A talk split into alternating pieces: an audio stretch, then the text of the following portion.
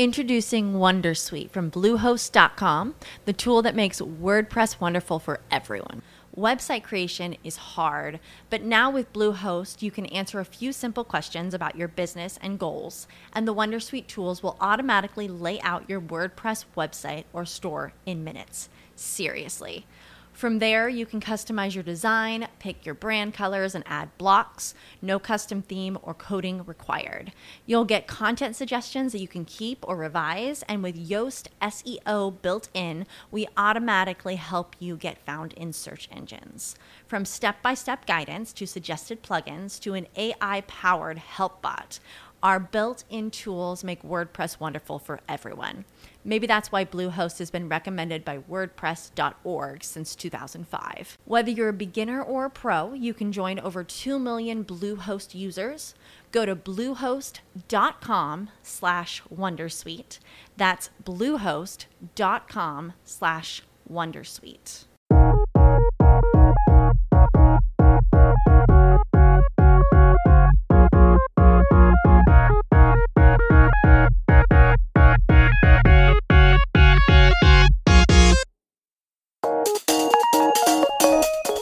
Soy Javier Mestre y acabas de conectar con Valor Compartido Podcast, el podcast semanal en el que te ofrecemos información de actualidad sobre sostenibilidad y responsabilidad social.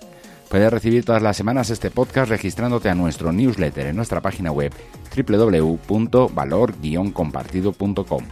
El 16 de octubre se celebra el Día Mundial de la Alimentación y queremos examinar la situación de la inseguridad alimentaria y lo que las empresas pueden hacer de la mano de una fundación empresarial que tiene entre sus pilares combatir el hambre desde hace 15 años. Te dejamos con la entrevista a Gisela Noble, directora de la Fundación Walmart.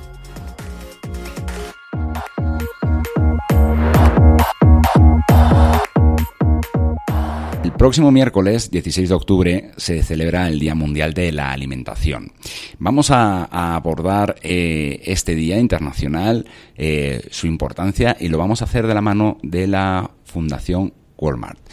Mm, ¿Qué vínculo hay en estos temas de seguridad alimentaria con una fundación corporativa como es la Fundación Walmart? Bueno, pues para que nos lo cuente, para que nos lo explique, tenemos a la directora de la fundación, a Gisela Noble. ¿Cómo estás, Gisela? Bien, bien, gracias. Muchas gracias por la entrevista. no, muchísimas gracias por abrirnos las puertas de, de la fundación para que nos puedas contar eso. ¿Qué vínculo sé que es uno de los pilares de la fundación, pero ¿qué vínculo? ¿Por qué la Fundación Walmart se implica en estos temas de, inseguridad alimentaria? Pues la verdad fue, em, yo te diría que hay dos razones, ¿no? Una es como, voy a tocar el tema de la fundación, y la fundación en sí lo eligió o estuvimos trabajando mucho hace ya 15 años, más de 15 años, cuando elegimos la causa por en la cual queríamos eh, enfocarnos, nos metimos mucho al tema de alimentación, la razón en ese entonces era porque era el 80% de nuestro negocio, no tenía que ver con alimentos, ¿no? De pronto descubrimos que también teníamos como una responsabilidad importante sobre darle un mejor destino a los alimentos que están aptos para la venta, para el consumo humano, pero no para la venta. Y eso se empezó a volver algo muy grande dentro de la, de la compañía. Pero, pero si yo me remonto a ese momento, el, en el momento en que elegimos el tema de alimentación, pensábamos mucho más en algo más, algo distinto de lo que hoy tenemos, ¿no? De lo que hoy vemos. Pensábamos más en rescate a niños desnutridos, pensábamos más en comedores familiares, eh, en financiamiento, en poco involucramiento, y no veíamos en, en la intervención como una necesidad de transformar realmente el tema de la alimentación. Entonces, nace como eso, como financiamos proyectos, y de pronto nos fuimos involucrando mucho más en esto y te diría que a partir de a través de los años hoy sí creo que estamos mucho más sensibles a el rescate de alimentos como un medio para combatir la pobreza alimentaria em, como una primera fase para el desarrollo sumamente relevante en, en los seres humanos, ¿no? Entonces trabajamos muchísimo con la red de bancos de alimentos, con Alimento para Todos, eh, trabajamos mucho más hacia dentro de la compañía en mejorar la calidad de los alimentos que vamos a donar, en, en donarlos a tiempo, en que nuestra gente entienda que atrás de ese alimento hay gente que lo está aprovechando. ¿no? en intentar medir, expandir la capacidad del programa de alimentos también. Pero adicionalmente de, a eso, eh, sí tenemos en estas alianzas con los mismos bancos de alimentos mucho más apoyo en infraestructura, en capacitación, en, en, realmente mejorar su propia capacidad instalada. Hay algunos bancos de alimentos que también ya desarrollan algunas pequeñas actividades productivas con las personas que reciben el alimento. Entonces, ha sido como una relación mucho de ir creciendo el potencial del programa de rescate de alimentos específicamente.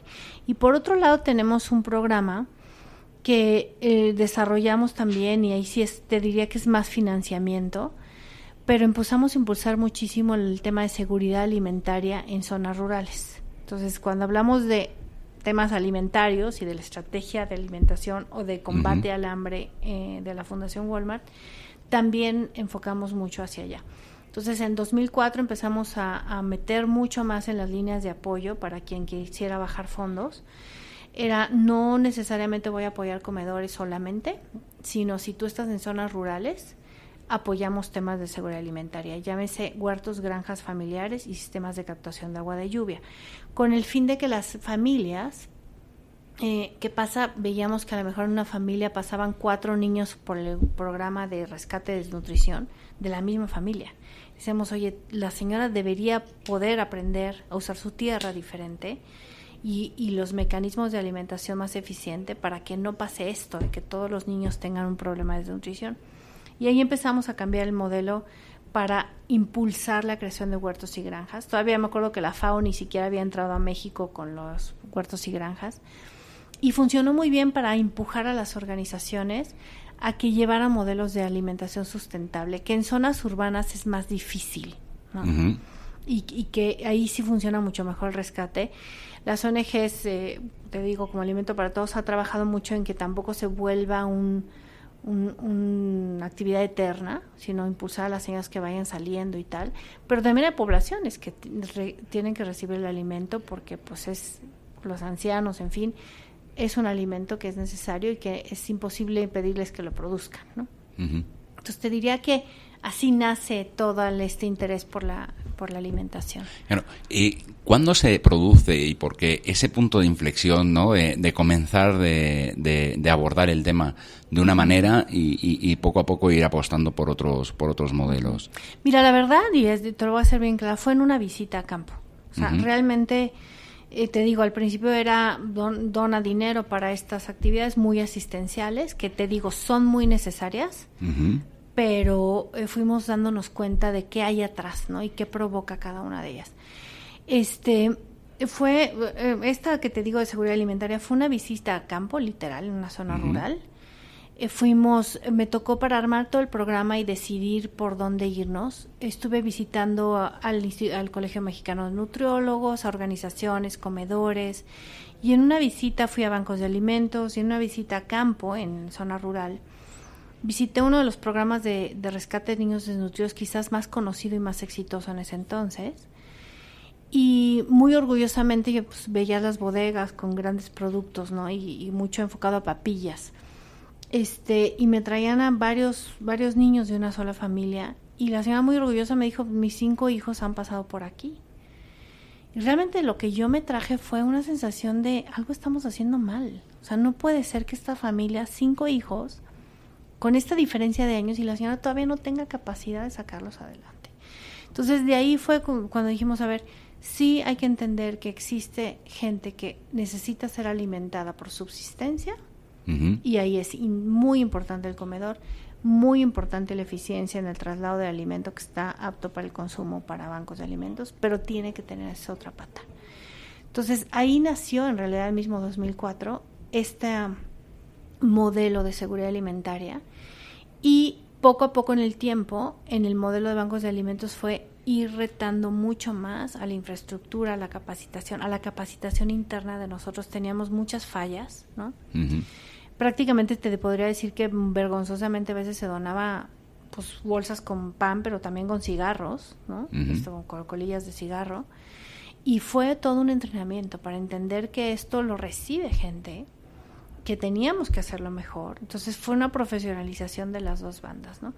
Pero yo te diría que los grandes cambios que hemos logrado aquí ha sido gracias a las ONGs y visitando el campo, o sea, hablando con la gente, viendo y entendiendo que lo que provocas cuando tú bajas recursos puede ser modificado por una decisión de tu propia convocatoria. Entonces, yo digo mucho que las fundaciones tenemos que tener capacidad de saber que los modelos que invitamos y que financiamos transforman la realidad o crean realidades nuevas.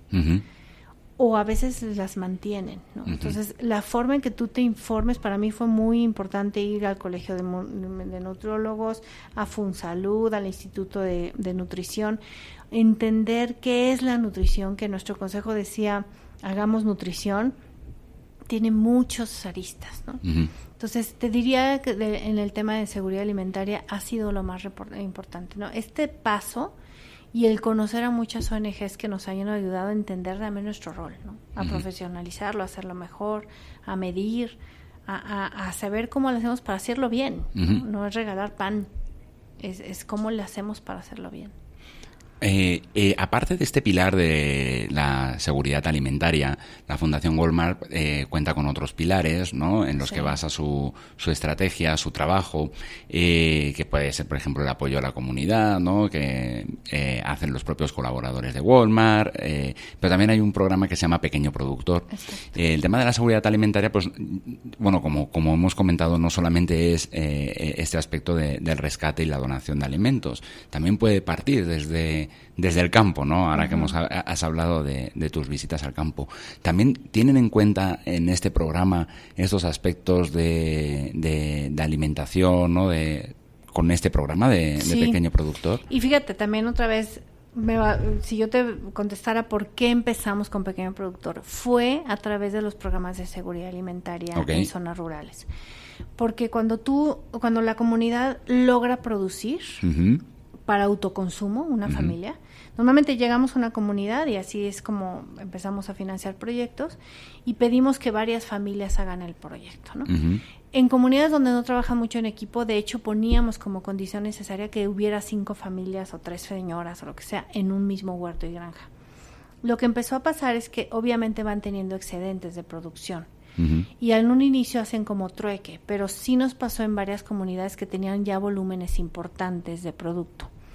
Entonces, en estas comunidades eh, nos decían, bueno, pues sí, yo puedo vender y, empezamos a entender, por ejemplo, el tema de los intermediarios, de que si quieren vender en mercado local y empezamos a entender la pobreza rural muy fuertemente ligada a la poca capacidad que tienen las, las productores de llegar a mercados directos y qué tanto se queda de ese dinero en manos de muchas personas y además muchas veces el productor ni siquiera sabe calcular sus costos, entonces pierden todos los años, pierden mucho dinero y por eso la, pobreza está así. Te voy a dar dos datos.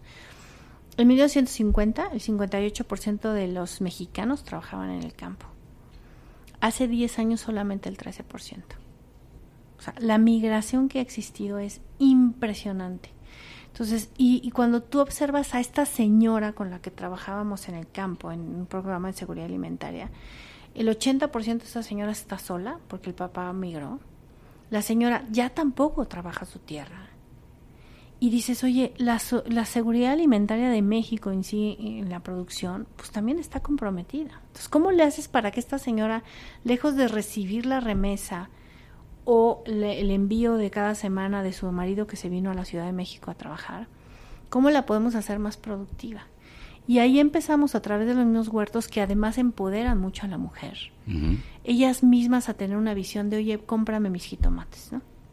Y ahí empezó el, programa de Pequeño Productor, primero muy enfocado a la parte de manufactura, de productos como cestos, había cestos, había artesanía, miel, todo eso. Fuimos enfocando mucho el programa y el programa agrícola lo diseñamos en 2009 empezamos a escribir, digamos, lo que hoy es el programa. Obviamente hoy no tiene nada que ver con lo que era antes, pero la ilusión del programa y, eh, digamos, la hipótesis era que si típicamente una pequeña productora de artesanía o de o mismo de perecederos logra vender directo, tú le abres el canal y te voy a poner un ejemplo que es real. Productores de miel. Un productor de miel tiene una producción pequeña y normalmente esa miel se va a vender en zonas locales, ¿no? Ponle que tenga la capacidad de entregar a los hoteles locales, dos, tres tiendas, tal. 100 eh, botes de miel. El costo logístico de estar llevando la mercancía a cada una de estas piezas es mucho más alto. Por otro lado, tampoco hay eficiencias en términos de quién te lo va a comprar, porque si yo te invito a ti que pagues una miel con el sobreprecio que implica esa logística, tú vas a comprar una si estás de turista en Yucatán, pero vas a comprar una. A lo mejor el hotel paga el sobreprecio de esa logística. ¿Cuántas veces? El hotel de maneras necesita precios bajos. ¿Cuántas veces el pequeño restaurantero va a pagar el sobreprecio o se lo va a transferir al cliente? ¿De qué tamaño es el mercado de un- una clientela que paga un sobreprecio así? Entonces, si tú ves eso, cuando entra el programa que trabaja con los productores, por ejemplo, de manufactura, en empaque, en etiquetado, códigos de barras, registros de limpi, en entender cómo vender, en facturar, en empacar, en entregar, en todo, y te conectamos con el mercado, por ejemplo, de Walmart, En realidad lo que logras es el alcance a un volumen impresionante apro- aprovechando la economía de escala ¿no? y llegar a tiendas donde están los clientes. Entonces tú no te tienes que ir encargando de eso y la economía de escala te da para crecer muchísimo. Ese es el concepto básico de esto. En la parte agrícola es lo mismo. O sea, si tú, ¿dónde hay valor para el productor? No hay valor de estar entregando poquitos. No, el intermediario típicamente llega y te compra toda la cosecha como venga y él hace la separación, el frío, la entrega, la, todo. En eso cobra mucho y te paga muy poquito. Si tú logras generar valor económico de toda la cadena que necesitas armar y llegar directo, quitas muchos márgenes del proceso. Pero eso solamente es posible con volumen, porque si tú no llenas un tráiler no te costea mandar medio, medio camión. Entonces, si te fijas el potencial de la empresa que tiene para generar valor, tomando decisiones distintas de compra, de a quién le compras y entrenando al productor para que pueda, de hecho, sí vender bien acá, con la calidad, con el frío que tú buscas en, en el anaquel, eh, con los, el manejo de plagas, no in- ciertos insecticidas, que maneje que vienen sus costos, que puede entregar, todo lo que implica eso, en realidad le cambias la vida a la gente. ¿Y qué, con quién estás trabajando? Con los mismos productores agrícolas que antes ya dejaban de usar su tierra, ni siquiera para sembrar su propia comida. Imagínate eso. Y que emigraron. ¿no? Entonces, lo que estamos logrando con el programa es desarrollar capacidades en el productor para acceso a mercados. Y eso es vital. Lo que nos basa en esto es, no me voy a fijar en lo que tú sabes hacer. O sea, sí voy a ligar lo que sabes hacer, pero lo primero que tienes que observar es el mercado. ¿Quién te va a comprar? ¿Cómo te va a comprar? ¿Cuándo te va a comprar? ¿Cómo tiene que venir el producto? Y entonces nos vamos al revés. Eso, fíjate, en los indicadores que tenemos, cuando tú empiezas a tomar un pequeño productor agrícola, por ejemplo, en los primeros dos años de desarrollo, eh, recordemos que un productor agrícola para entrar tiene que tener problemas, eh, tiene que tener obviamente pobreza. ¿no? Se mide los grados de pobreza que tiene. No puede tener venta directa porque el programa se trata de acceso a mercados. Todos ellos están con intermediarios. eh, condiciones de- y tienen que tener menos de 5 hectáreas ¿no? y conocer su producto. No importa que tu producto esté lleno de químicos, y no- te vamos a enseñar todo eso. Entonces, a partir de ahí el, el productor empieza con la capacitación. En dos años, tan solo por la, el- la adopción de las prácticas agrícolas y de empresariado, logran un aumento en la productividad de 30, 13%, sin vender todavía. ¿no? Y eso redunda en 36% más ingreso por la calidad del producto y por el manejo de costos y tal. Si a eso ya le añades, añades la venta, o sea, hay grupos que están, después de dos años, venden 20 millones de pesos. ¿no? Y que ya estamos pues, logrando conectar a otros proveedores nuestros, a quienes le pedimos lo mismo que nosotros aprendimos con el programa. ¿no? Si Introducing Wondersuite from Bluehost.com, the tool that makes WordPress wonderful for everyone. Website creation is hard, but now with Bluehost, you can answer a few simple questions about your business and goals, and the Wondersuite tools will automatically lay out your WordPress website or store in minutes. Seriously. From there, you can customize your design, pick your brand colors, and add blocks. No custom theme or coding required. You'll get content suggestions that you can keep or revise, and with Yoast SEO built in, we automatically help you get found in search engines. From step by step guidance to suggested plugins to an AI powered help bot. Our built in tools make WordPress wonderful for everyone. Maybe that's why Bluehost has been recommended by WordPress.org since 2005. Whether you're a beginner or a pro, you can join over 2 million Bluehost users. Go to bluehost.com slash Wondersuite. That's bluehost.com slash Wondersuite. Lucky Land Casino asking people what's the weirdest place you've gotten lucky? Lucky? In line at the deli, I guess? Aha, in my dentist's office. More than once, actually. Do I have to say? Yes, you do. In the car before my kids' PTA meeting. Really? Yes. Excuse me, what's the weirdest place you've gotten lucky? I never win and tell. Well, there you have it. You can get lucky anywhere playing at LuckyLandSlots.com. Play for free right now. Are you feeling lucky? No purchase necessary. Void where prohibited by law. 18 plus. Terms and conditions apply. See website for details. Tú quieres acceder, eh, meter a un productor al mercado. No, el productor, una, una, tienes que querer comprarle a un pequeño productor y no solo a los grandes. Tienes que empezar a abrir tu canal y tienes que cuestionarte e identificar barreras de entrada. Porque en esto de conectar al pequeño productor, también las empresas tenemos formas de operar que no permiten al productor vivir en un mundo como este, ¿no? Desde entender, entender al comprador y su lenguaje, entender cómo facturar, entender cómo comprar, eh, y ver cómo le hago con mis días de pago, porque pues no me alcanza 30 días, tengo que pagar esta cuadrilla hoy y nadie me presta, porque en México nadie presta a estos productores, o prestan a tasas muy altas. Entonces, todas esas cosas las tuvimos que identificar para crear plataforma, una plataforma de pago en menos de siete días, eh, los RPCs, todo el entrenamiento en campo, que el producto lo recibe sin dar nada a cambio, más que querer vender.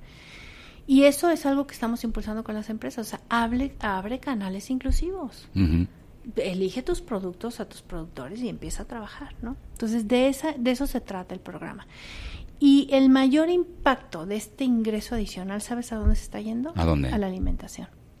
O sea, la gente está tan pobre en el campo que el mejor impacto es una mejor alimentación y el ingreso disponible se lo llevan ahí. Entonces, realmente lo que estamos viendo es, como son productores no de subsistencia, porque los de subsistencia son los que les metemos los huertos y granjas, ¿no? Los que invertimos en huertos y granjas. Pero cuando ellos ya tienen una mejor escala y ya participan con actividad productiva esta, que de todas maneras son muy pobres, muy, muy pobres, en ese momento, cuando empiezan las ganancias, el principal impacto es para la alimentación. Una agroempresa que ya esté vendiendo genera aproximadamente 200 empleos, o sea, también hay una derrama económica muy importante derivada del programa y obviamente pues el desarrollo, ¿no? Entonces te diría que todo esto, aunque sea el segundo pilar de, de la fundación, que sea este tema de inclusión productiva, es el segundo pilar muy fuerte, eh, el otro es el tema de combate al hambre. En realidad en estos dos pilares hay un impacto muy fuerte porque al final ya nos salimos un poco de esto es de nutrición y este tema es esto. Al final lo que nos guía es el combate a la pobreza. O sea, realmente eso es en lo que estamos trabajando. Cuando tú hablabas de voluntariado, sí tenemos, y realmente creo que al haber elegido un programa o programas que tienen que ver con nuestro negocio, donde nuestro negocio y nuestra operación agrega valor más allá del dinero de la fundación. En realidad es- eso es parte de lo que nos cuestionamos del tipo de fundación que queríamos, ¿no? O sea, si tú eliges a una causa donde no tienes nada que agregar, y voy a- hay miles de causas muy loables, pero por ejemplo cualquier tema médico o así, nosotros no tenemos experiencia, no podemos agregar valor más que con dinero. Entonces, ¿qué más das? El expertise de nuestra gente, nuestros centros logísticos, nuestra infraestructura, eh, las, las, la gente de aquí, los ejecutivos, dando conferencias y talleres para mejorar tus negocios, para temas comerciales, los mentores que tenemos para los pequeños productores, que es gente de aquí, ayudándote a hacer estrategias comerciales, este, nuestros compradores seleccionando productos, nuestros compradores participando en aumentar sus ventas de los pequeños productores y sus metas. Toda esa infraestructura que nunca hemos va- evaluado, no le hemos puesto precio, te, yo te podría decir que vale mucho más que el dinero que nos ha costado los programas. Y me parece que es lo más valioso. Entonces, cuando hablabas del voluntariado, tenemos además del voluntariado de tiendas, que además ayuda mucho en bancos de alimentos, ¿no?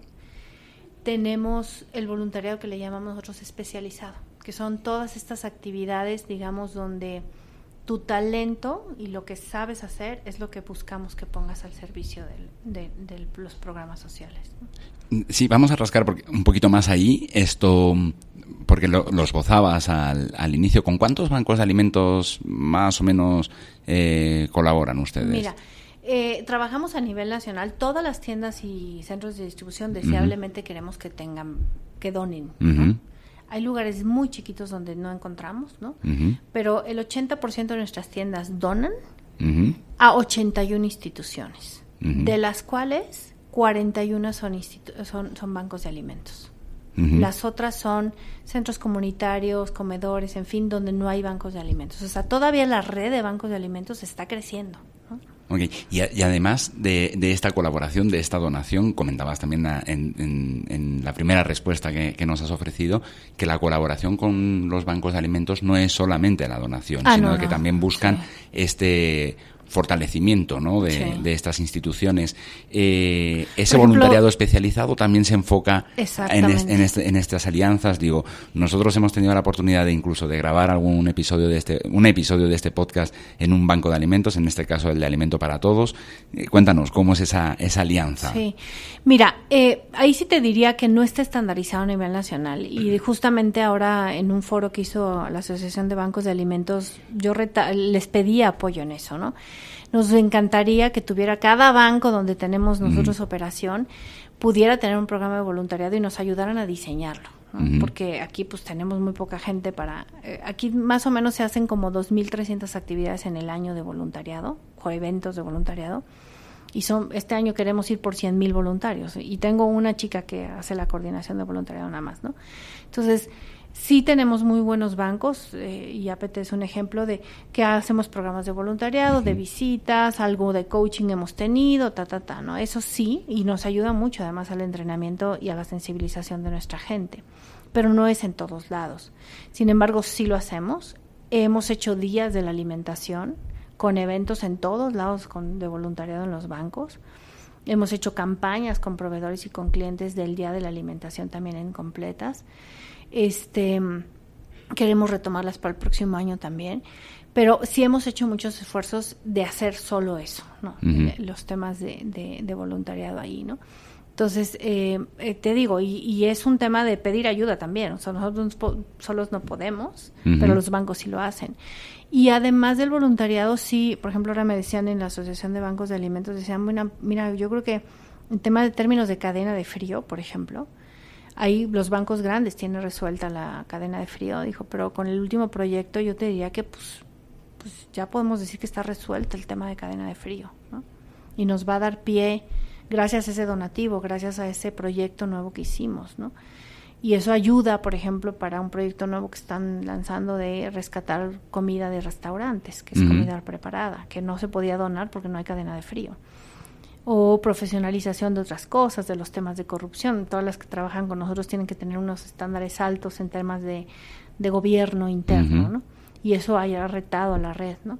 Entonces, son cositas pequeñas que a lo mejor no, no lo ves, no lo cuantificas, no lo prevés, pero finalmente son derramas en beneficios también a la red, ¿no? Bueno, pues son bastantes cosas las que hacen, ¿no? Para, bueno, pues para trabajar, eh, para luchar eh, contra la pobreza alimentaria en este país. Pero bueno, los, digo, los datos y, este próximo miércoles vamos a ver eh, pues que seguramente eh, la FAO u otros organismos internacionales pues nos van a arrojar datos, ya nos, ya nos arrojan previsiones ¿no? de que bueno pues el futuro va a estar difícil, o sea que las crisis alimentarias por la crisis climática y por otras cosas, por la desigualdad y demás, va a tender a crecer. Desde tu opinión, que, que, que a nuestros oyentes, eh, que ya pueden ser mm, personas que nos estén escuchando mientras estén comiendo o mientras estén preparando la comida o puedan ser responsables de, empresas muy, muy, cercanas al rubro de, Walmart. Eh, ¿Qué crees que hace falta en México para, para tratar de, de revertir este futuro que nos pintan tan, tan oscuro? Pues mira, yo, yo sí veo un cambio en todos y creo que es eh, una sociedad mucho más eh, participativa, crítica y tal, y eso es una gran oportunidad. Yo creo que eh, sí hay, por ejemplo, si tú ves los porcentajes de desperdicio de alimentos todavía son terribles y mucho, y alguien nos decía hace poco que quiere hacer una campaña al respecto, es en casa. O sea, eh, nos decían cosas como, estamos, y sí es cierto, estamos acostumbrados a ver el refri lleno y sentimos que si no está lleno, no tenemos que comer.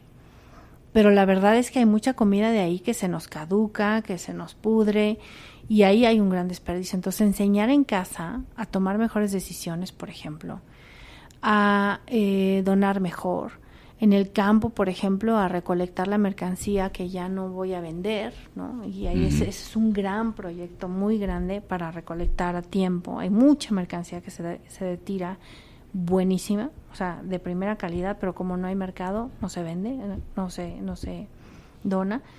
Este, en términos de desperdicio es impresionante. O sea, yo sí te diría que tenemos que ser más inteligentes todos, mucho más conscientes. Este, te digo, desde casa, desde esas decisiones.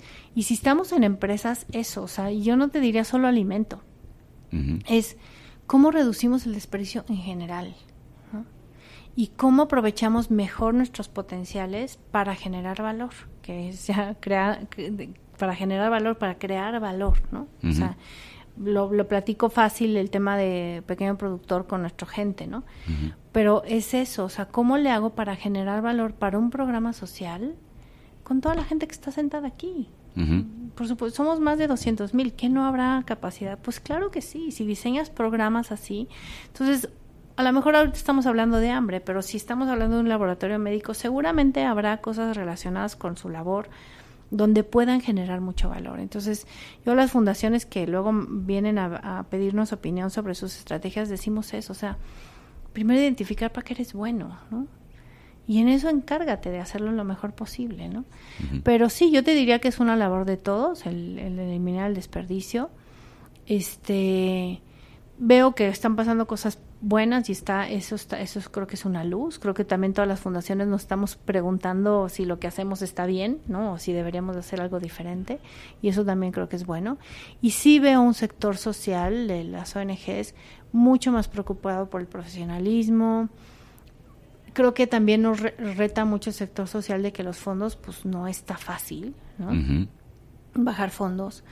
Las fundaciones no sé si todas, pero por lo menos las cooperativas, las, las corporativas eh, transnacionales, tenemos estándares más, más complicados que antes. Yo antes estaba en una ONG de base y sí te diría que podías pedir fondos a muchos con cartitas. Hoy no, o sea, hoy esto no es de que mi amigo es el director general, tengo que presentar un proyecto, tiene que ser valioso, tiene que ser... Y compito con muchas otras por fondos, ¿no? Y con estructuras. Nosotros a veces ni les vemos las caras a la gente hasta que viene la entrevista casi final, ¿no? Este, entonces, esa estructura y todo ya se nota. Entonces, el sector está teniendo que crecer su capacidad y su profesionalismo para obtener recursos porque es más difícil. Y a mí me gusta, hace poquito había una discusión de de todas aquellas donateras chiquitas, ¿no? Que reciben poquito. Y les decía, pues la verdad sí es cierto y tenemos que sentarnos a diseñar desarrollo regional entre todos, ¿no? ¿Qué le falta a esta región y quiénes participan en ello? Y que cada quien se ubique en el mapa y que cada quien se rete de que eso es el estándar que tenemos que seguir. Y las que no puedan, mejor que mueran, ¿no? Este, o que reciban entrenamiento y capacitación, pero si de plano, de plano, de plano no me va alineo y no me pongo eficiente, pues a lo mejor es dinero que necesitamos invertir mejor, ¿no? Claro. Entonces, yo creo que es un reto para el país. Me gusta lo que está pasando. Yo te diría que en los aliados de los programas que tenemos, en todos queremos más, todos estamos buscando cómo hacerlo mejor. Yo las reuniones que tenemos con nuestros programas, siempre digo que me encanta la gente que está ahí, porque siempre el foco de la discusión no es egocéntrica, es cómo le hacemos mejor. Esto no está funcionando. Observamos como los problemas para generar desarrollo, no para criticar al otro, no para generar animadversión. Eh, Los equipos es de gente inteligente, de gente que quiere el bien común. Y esa es otra cosa que estoy viendo. Tanto los empleados de Walmart como gente de fuera, hay mucho más profesionista que busca este sector o estos fines, no tanto el sector, estos fines, como medio de vida. ¿no? Y eso está padrísimo, gente de muy altísima calidad. Aquí mismo la gente que tenemos, pues muchas nos piden hacer cosas, ¿no? Entonces sí, este, esta labor social me parece que es algo que la gente quiere tener para sentirse pleno, ¿no? Ujú. De acuerdo, Gisela. Bueno, pues de cara a este próximo Día Mundial de la Alimentación, eh, para nuestro podcast, eh, esto sería suficiente, pero mm, ahora, si quieres añadir alguna cosita más, algo que se haya quedado en el tintero. Pues yo creo que sería para nosotros un día para celebrar, ¿no? Este, porque también a veces eso se nos va, ¿no? Para celebrar, pues sí, 15 años, la verdad, en comprometidísimos en el tema de, de, de la alimentación en México, súper comprometidos. Este, la cantidad de gente que se ha beneficiado vía bancos de alimentos es impresionante en 15 años. Eh, la cantidad de proyectos que hemos financiado es impresionante.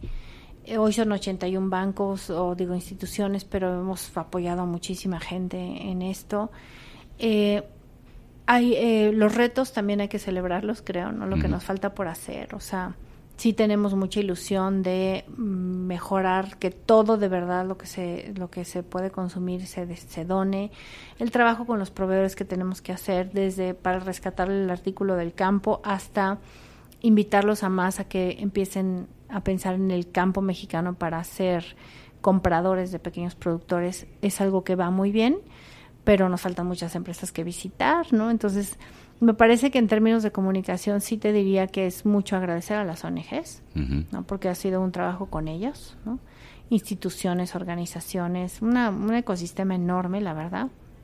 Y luego a agradecer a las empresas también, ¿no? Que todas están contribuyendo. Agradecer a esta compañía que es maravillosa porque, pues, la verdad, yo te puedo decir, personalmente no ha habido una cosa que yo proponga como estrategia, desde el tema de nutrición, cómo atenderlo, hasta el tema productivo, el tema del voluntariado, que hayan dicho que no. Y para todo ha habido dinero. Entonces, son duros, ¿no? Obviamente, son productos que, proyectos que tienen que tener pies, ¿no? Y cabeza, claro. que hay que darle seguimiento, que hay que darle todo, forma y, y resultados.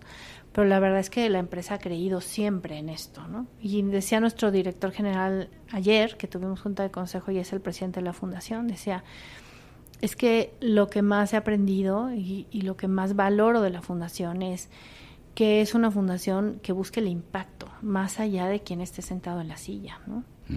Y es una fundación que utiliza el negocio y es estratégica en ese sentido, ¿no? Y no lo digo con en términos de, de darnos una palmada en la espalda, pero sí creo que eso se logra solo con un consejo así, Con gente que busca eso, un beneficio de largo plazo, proyectos de largo plazo y estabilidad, ¿no? Mm, Muy bien. Entonces eso es de agradecerse y de celebrarse. Muy bien, pues con este mensaje eh, cerramos la entrevista, Claro no sí, sin antes gracias. agradecer eh, que nos hayan abierto las puertas de la Fundación Walmart para contarnos, bueno, pues todo lo que hacen de cara a este, bueno, a este tema de la inseguridad alimentaria, ya que se acerca la fecha del Día Mundial de la Alimentación. Con mucho gusto y te agradezco mucho la entrevista, muy la disfruté mucho. Me alegro. Bye.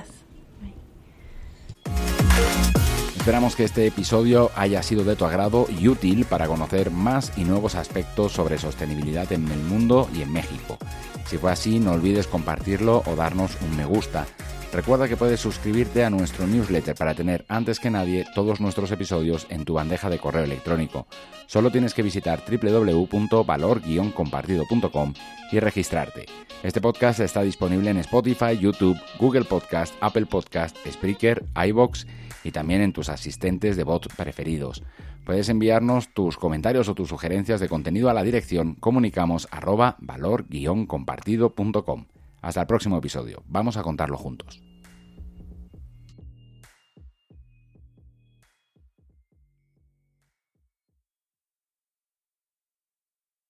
Lucky Land Casino asking people what's the weirdest place you've gotten lucky? Lucky? In line at the deli, I guess? Aha, in my dentist's office. More than once, actually. Do I have to say? Yes, you do. In the car before my kids' PTA meeting. Really? Yes. Excuse me, what's the weirdest place you've gotten lucky? I never win and tell. Well, there you have it. You can get lucky anywhere playing at LuckyLandSlots.com. Play for free right now. Are you feeling lucky? No purchase necessary. Void where prohibited by law. 18 plus. Terms and conditions apply. See website for details.